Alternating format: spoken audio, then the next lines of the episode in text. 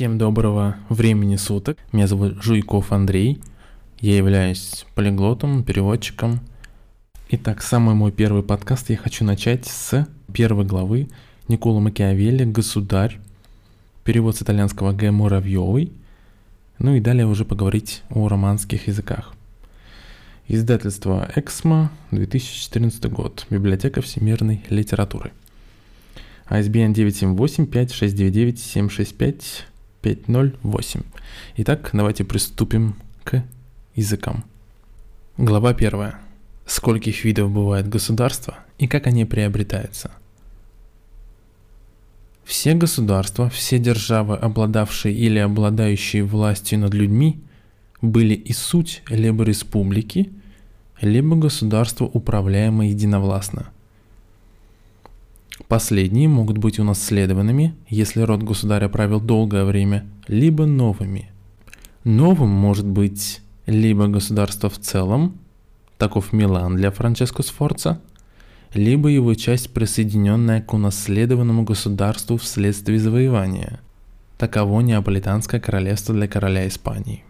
Новые государства разделяются на те, где подданные привыкли повиноваться государям, и те, где они искренне жили свободно. Государство приобретается либо своим, либо чужим оружием, либо милостью судьбы, либо доблестью. Сейчас я хочу прочитать то же самое на итальянском языке. Tutte le stati, tutti i domini che hanno avuto e hanno imperio sopra gli uomini sono stati e sono o repubbliche o principati i principati sono o ereditari, de quale il sangue del loro signore ne sia stato lungo tempo principe, o e sono nuovi. I nuovi o sono nuovi tutti come fu Milano a Francesca Sforza, o sono come membri aggiunti allo stato ereditario del principe che l'acquista, come il regno di Napoli al re di Spagna. Sono questi domini così acquistati, o consueti a vivere sotto un principe, o usi ad essere liberi, ed acquistansi, o con le armi di altri, o con le proprie, о per fortuna, о per virtù. Итак, первое, что хочется отметить после прочтения диалога, это то, что по фонетике, то есть по звучанию, итальянский язык после наших братьев славянских языков, чешских, польских, белорусских, украинских и так далее, это самый близкий по звучанию, по фонетике. Вы сейчас слышали абсолютно все звуки. Нету ни одного звука, который бы вы не услышали. Именно эта особенность итальянского языка делает его очень сильным, восприимчивым для нашего уха, да, если так можно сказать. Гласные же по произношению достаточно близки к русским. Давайте немножко познакомимся с Николо Макиавелли. Николо, именно Николо Ди Бернардо дей Макиавелли. А Флоренция, значит, 1469 э, года родился итальянский мыслитель, философ, писатель, политический деятель и занимал во Флоренции пост секретаря второй канцелярии – отвечавший за дипломатические связи республики, а также он является автором военно-теоретических трудов.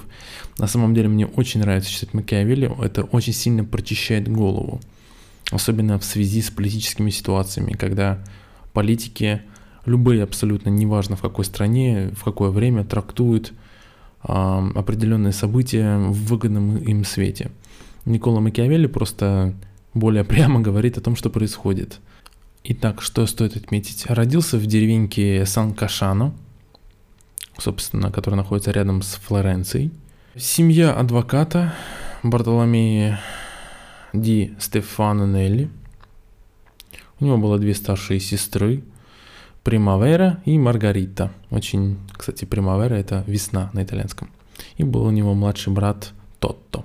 Итак, как нам описывает историк, биограф Роберто Ридольфи, описывает Макиавелли следующим образом. Человек он был стройный, среднего роста, худощавого телосложения. Волосы были черные, белая кожа, маленькая голова, худое лицо, высокий лоб. очень яркие глаза и тонкие сжатые губы. Итак, в жизни Никола Макиавелли можно выделить два этапа. В течение первой части своей жизни он в основном занимается государственными делами, а с 1512 года начинается второй этап, ознаменованный принудительным удалением Макиавелли от активной политики. Итак, если грубо сказать, то был замес с Медичи. Они снова силой а, возвращались во Флоренцию, на свою родину. Макиавелли был один из тех людей, который защищал от Медичи. И так он попадает в тюрьму, и после того, как его выпустили из тюрьмы и изгнали из Флоренции, он пишет труды «Принципс», «Государь». Итак, что нам следует отметить во главе первой?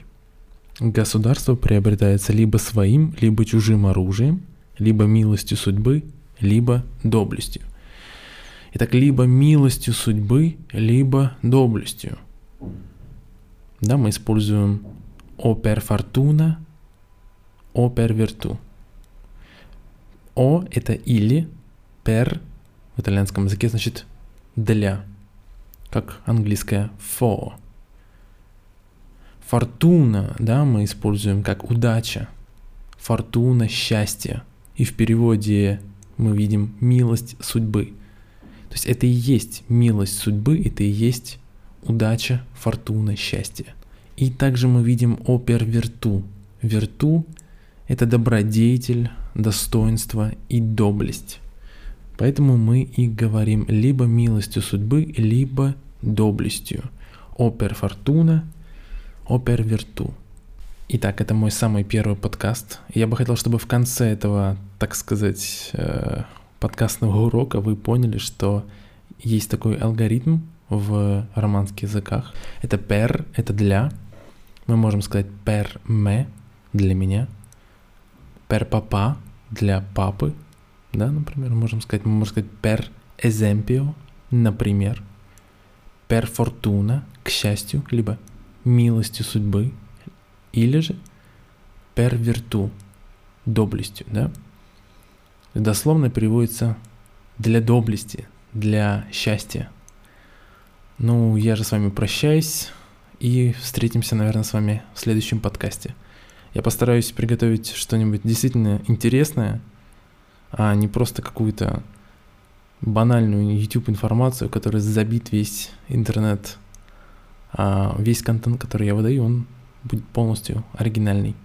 Конечно же, где-то я делаю сноски – что-то я читаю, но я думаю, все будет отлично. Большое вам спасибо за прослушивание еще раз. И подписывайтесь э, на мой инстаграм и сайт polyglotta.ru в конце 2Т.